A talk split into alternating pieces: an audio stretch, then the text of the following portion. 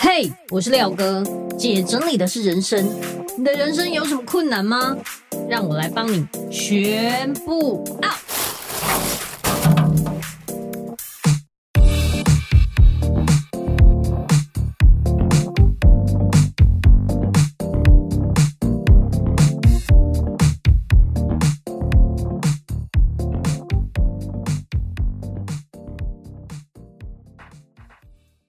Hello，大家好，我是收纳幸福廖星云廖哥。睽违了五年，我的新书《姐整理的是人生》终于推出了，真的非常谢谢各位榜一大哥，在我一推出新书之后，就把他们疯狂的用新台币下架，所以我现在登上了博客来即时榜第一，也登上了全榜第一，真的有你们真好。那另外呢，想跟大家讲一下。希望大家可以买我的书，最好买两本，一本呢送给你自己，好好的吸收里面的内容；另一本呢送给你觉得需要的闺蜜或是亲朋好友，让他们透过这本书也可以好好的收纳整理。我这一本书有很多很多厉害的大咖为我专门推荐。首先谢谢大师兄接体员大师兄，还有林明章老师，就是数字力的 MJ 老师。还有，真的非常感谢杨思棒医师为我专门写了推荐序。那另外也谢谢帮助我推荐的伟忠哥，还有呃链家小铺的 Alan 哥李忠如，也谢谢大人学的共同创办人张国阳老师，还有内在原力的作者艾瑞克艾大，跟我的应该算明星好朋友吗？是这样吗？好了，也谢谢作家邓惠文医师帮我推荐。跟我的好朋友处女座妈妈卡奥里，那我的书之后会有签书会，请你带着书来参加我的签书会。三月二号礼拜六下午三点，我在台北的诚品松烟店三楼；三月三号礼拜日下午两点半，我在台中诚品市政店；三月十号礼拜日三点，我在诚品高雄大远百十七楼跟你们见面，记得一定要来，我们把诚品全部挤爆。另外还有最期待的海外签书会，三月三十下午三点，我会在诚品香港的尖沙咀店三楼；四月十三下午三点，还有四月十四下午三点，我都会在马来西亚的城邦阅读花园一楼等你们。哇，真的，这次有海外的签书会，我超级期待，也希望每一个人。都可以把这本书买起来。姐整理的是人生，等你去买。谢谢大家，欢迎回来。姐整理的是人生，我是你的整理师廖星云廖哥。今天我想要来跟大家分享一本书，叫做《对钱好一点》。大家都很想要赚钱，也希望自己成为有钱人。可是，如果你想要成为钱的朋友，你真的要学会对钱好一点。这本书的作者非常有趣，他的职业竟然是庙里面的僧侣。他说，僧侣跟和尚没有过多的欲望，他们一心就是要扫除缠身的烦恼，所以他们在饮食上面就会谢绝这些鱼啊、肉啊之类的，贯彻一菜一汤。而且，其实僧侣不需要金钱。只需要维持生活，就是那种最基本的物质就可以了。作者有提到僧侣的托钵，托钵化缘这件事，不是为了要募集金钱，这真的是颠覆我的想法。因为以前我不管是在路边或者是在捷运站，看到有和尚啊、尼姑，就是在那里化缘的时候，我都觉得他们好像经济上有一点困难啊，或者是他们需要帮助等等。但是看了这一本书之后，让我知道，原来他们站在那里托钵，是因为他们在展现自己的修行。他们不会有很多物质的收获，就是他在那里一整天，他其实知道他们并不会得到很多化缘的金钱，但是他站在那里就是一种修行。有很多民众他想要去寺庙参拜，可是他工作太忙，他去不了。那僧侣呢，托钵在唱诵经文呢。其实就是代替这些市井之民唱诵经文，然后帮助他们把钱带回去寺庙，所以这就是他们去托钵化缘的一个功能。这样子，这也是我看了这本书才发现，哦，原来是这样。那刚刚前面有提到，他们最简单的生活过得去就好了，包含他们的饮食。最近因为我减脂成功，所以我就在想，哇塞，简单饮食真的很重要。他说他们只吃一汤一菜，几乎不吃肉。那用心在这些简单的食物，他们会拿当季最好吃的蔬菜，他觉得这才是真正的奢侈。其实我在不同的书上也有看到类似的。像我最近又看了另外一本书，叫做《魂活》，灵魂的魂，生活的活。它里面有提到，对他而言，吃当季最新鲜的食物跟水果，就是最美好的享受。所以有的时候我们觉得我们一定要吃得多奢华、多美好，不用，你就吃当季最新鲜、最美好的食物，就是一种奢华。而且它会食用最低限度的分量，不会吃太饱。不会超过身体需要的分量，诶，这很重要诶，就是我们很容易大吃大喝，超过身体所需的分量，甚至多了很多热量，然后就变得大口。所以我就在想，其实当你的身体你知道你摄取多少就好，不会负担这么大，而且我觉得适时的断食也很好。那他有说，如果你只是很粗率的乱吃，很随便的饮食的话，就会让我们的生活也变得很随便，而且你放任你的食欲养大其他的欲望。大家有没有发现一件事？有时候你明明不饿，但可能滑个手机看到有什么 YouTube 在介绍好吃的鸡排或者是什么之类的，你突然觉得，对，我应该要叫个鸡排来吃才对。或者是你看个电视，突然看到了速食店的广告，就觉得不行，我现在一定要吃到那个汉堡。明明你刚刚是不想吃东西的，但是你却因为其他的原因让你产生了这个欲望。如果是这样的话，你可以减少这些欲望的来源。也许你少看一下手机呀，然后减少看电视广告等等，让你知道吃饱就好，不要再多吃其他的东西。很多时候我们会吃很多，例如说满满的或是一大碗的食物。结果呢，就超出吃得下的分量，那你一定会有剩，对不对？那有剩，你还觉得啊，好可惜哦，然后硬吃下去，这已经不是吃饭了，这是喂食，就跟喂猪差不多，用惯的惯它这种感觉。那你也是，你觉得哦，好可惜哦，剩下一点点，我就要硬吃，把它吃下去。其实剩下一点点不是浪费，而是你以后知道你的分量是多少，但是你硬吃才是浪费。因为以后这些东西会到你的身体里，变成你的负担。我觉得这样子让你更痛苦。如果你可以让你知道自己吃的分量是多少，其实是一种学习，让你以后吃的少一点，然后变得更健康。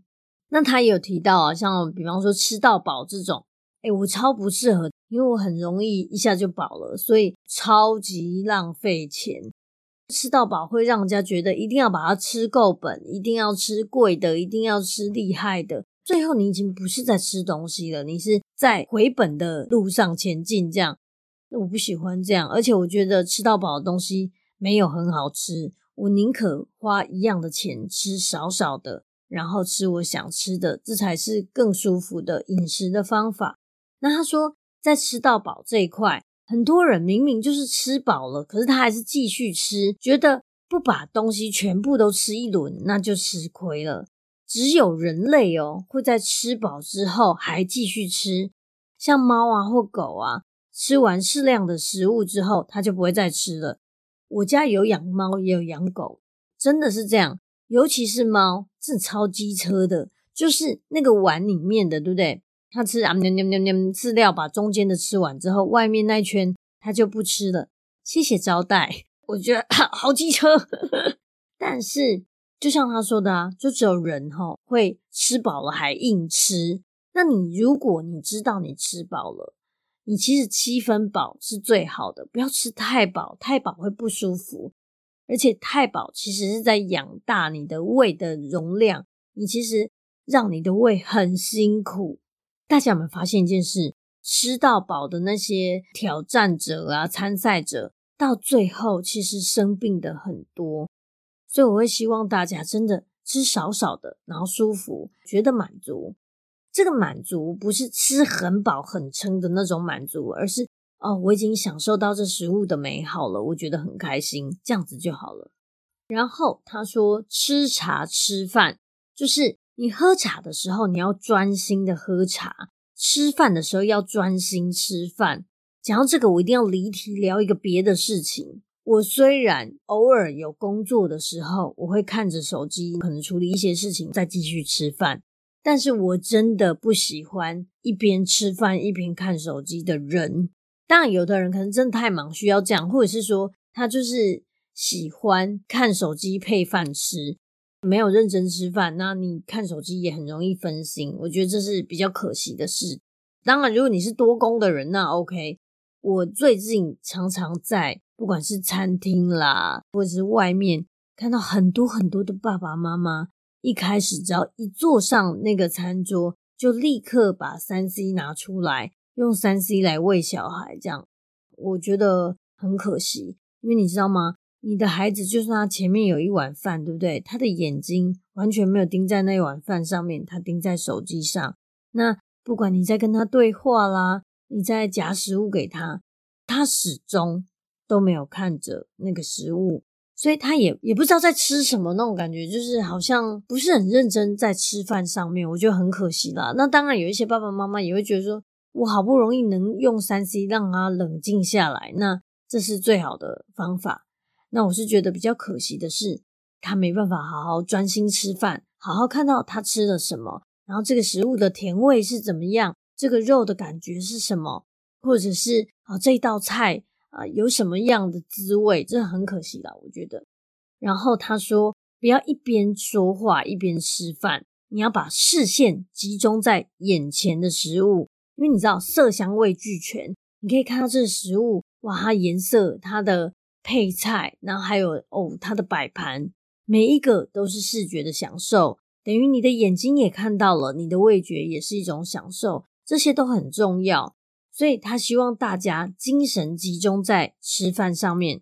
假设你正在吃着烤鱼，你就可以感念这些渔夫的辛苦；然后，如果你吃着新鲜的蔬菜，你就可以感谢农夫。哇，谢谢农夫辛苦种出这些菜。那其实我在平常都会教小朋友要感恩，所以他有的时候在吃饭的时候也会说：“哇，感恩那个。”农夫种这个这么好吃的菜菜，就觉得很可爱。好，那如果你可以用心在美好的饮食生活上面，因为我们所享用的每一样东西都是有生命的，不管是鱼类、肉类、蔬菜也是。我们靠着享用食物的生命，我们的生命才得以延续。所以我们要感谢这些生命给我们所有的食物。他说。我相信我们的身心之美绝对跟食物息息相关。说到这个，我一定要补充，本人呢在减脂之后，我真的觉得身体是一个容器。你以前对它这么不好，乱喂它食物，然后暴饮暴食，或者是三餐都乱吃，不早点睡觉等等，你这样子残害他，他都默默忍耐。只是他呈现出的最极限的样子，就是现在这样了。但是，如果你可以当下改过，重新的针对你的饮食重新调整，你吃健康的食物，喝更多的水，然后吃原型食物，让你变得更好，你会发现你的身体，即便之前上一个月还这么糟、这么烂，就是状态这么不好，当你吃了对的食物，变得健康的时候，它给你的更多。你知道，我现在真的是快乐人生，皮肤很好。身体很轻盈，精神很好，上厕所很顺，整个人的状态都是好像少年郎，好不好？我现在就是个少年郎，所以我真的觉得哇，身体真的很微妙，跟你吃的东西真的有好大的关系。我这个大概可以再讲八百集吧。哦，所以我真的想跟大家讲，你要谨慎挑选进入你口中的食物，每一样食物真的都跟你的生活息息相关。你想要吃的爽，当然可以，但是你的身体会有很大的负担，你的生活也会出现问题，你的健康也会有一点点麻烦。所以吃什么很重要。再来，来到重点了，这本书叫做《对钱好一点》，它里面有提到用钱的方法。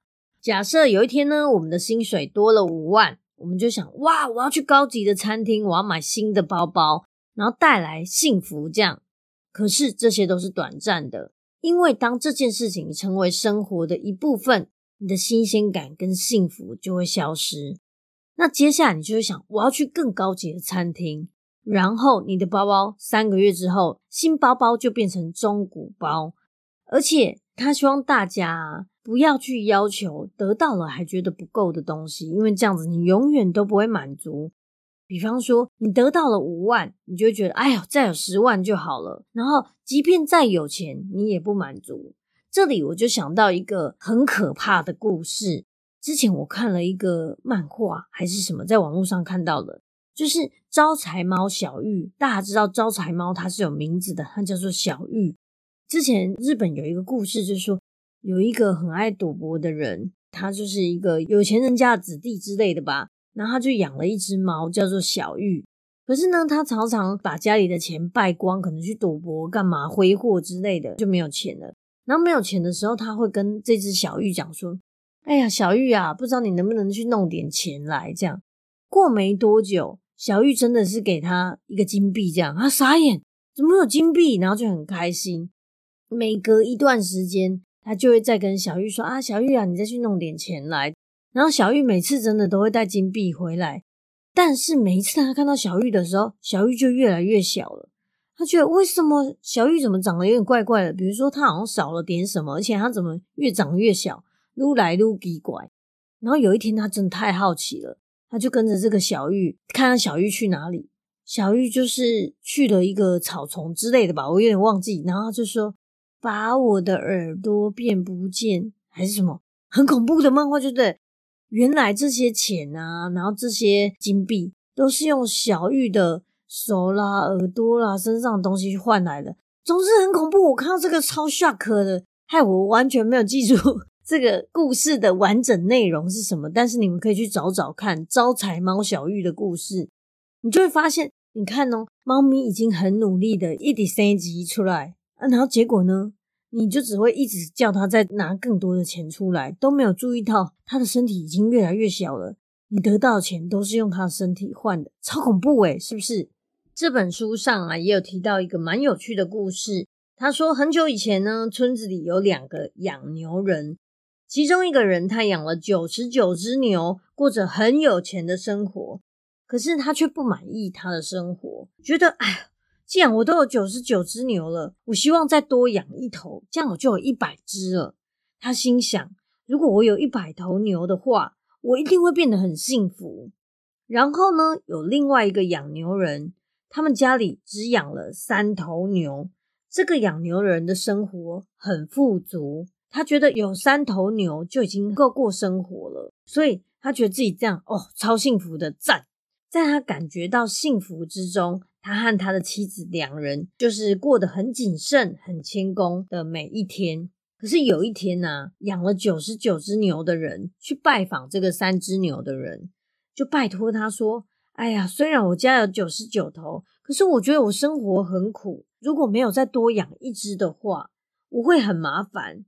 你可以让一头牛给我吗？”结果这个三只牛的人就想：“我家里有三只了。”那一只给他的话，应该没差吧？这样，如果我可以好好的养这两头牛的话，我跟我老婆应该还是可以过生活。于是呢，他就把一头牛让给这个九十九头牛的人，结果得到了一百头牛的人就很满足哦，讲欢喜哦，他觉得很幸福。但是那个幸福感只维持了很短暂的时间，不到一个星期，这个养牛人就有新的愿望，他觉得。哎呦，我怎么一百头牛还是不够啊？感觉还要需要再增加五只，一定要一百零五只才会得到幸福。所以你看，看了这个两个养牛人的故事，你觉得真正的幸福的养牛人是哪一个？所以我们都跟这个养牛人一样，我们得到了，但是都不满足，那永远都在看我们没有的东西，然后永远追求不完。所以他说，如果你想要让你的心灵丰富的用钱方法，你的用钱方法就会反映你对人生的姿态，反映你对生活的态度。有一个前辈他说：“哦，我很喜欢看书，只要看到想要的书，不管是多少钱，我都会把它买下来。只要我有足够的钱可以去买书，我就觉得很满足了。所以你看，让他心灵富足的是，他可以花钱买他想看的书，他就觉得有书我就已经很愉快了。这样，那你也可以问问看你自己，什么才是对你来说最重要的事？那自己真正喜欢的又是什么？诶，这两句听起来轻描淡写，超难回答。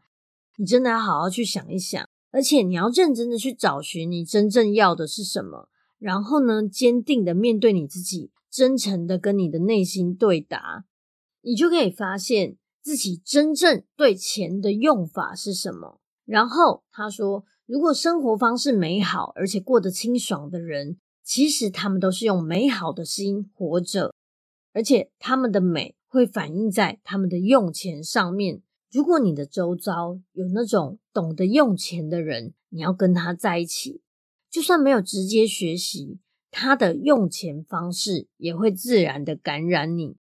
说到这个，我一定要举个例子。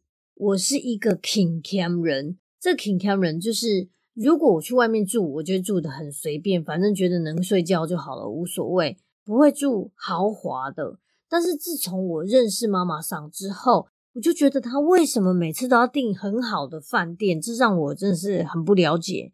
同样都是睡一晚，那一个可能只要两千块，一个可能要一万块，差这么多，为什么一定要花那么多钱？有一次我好像跟他去精英酒店一起住，我终于知道钱钱的力量有多大。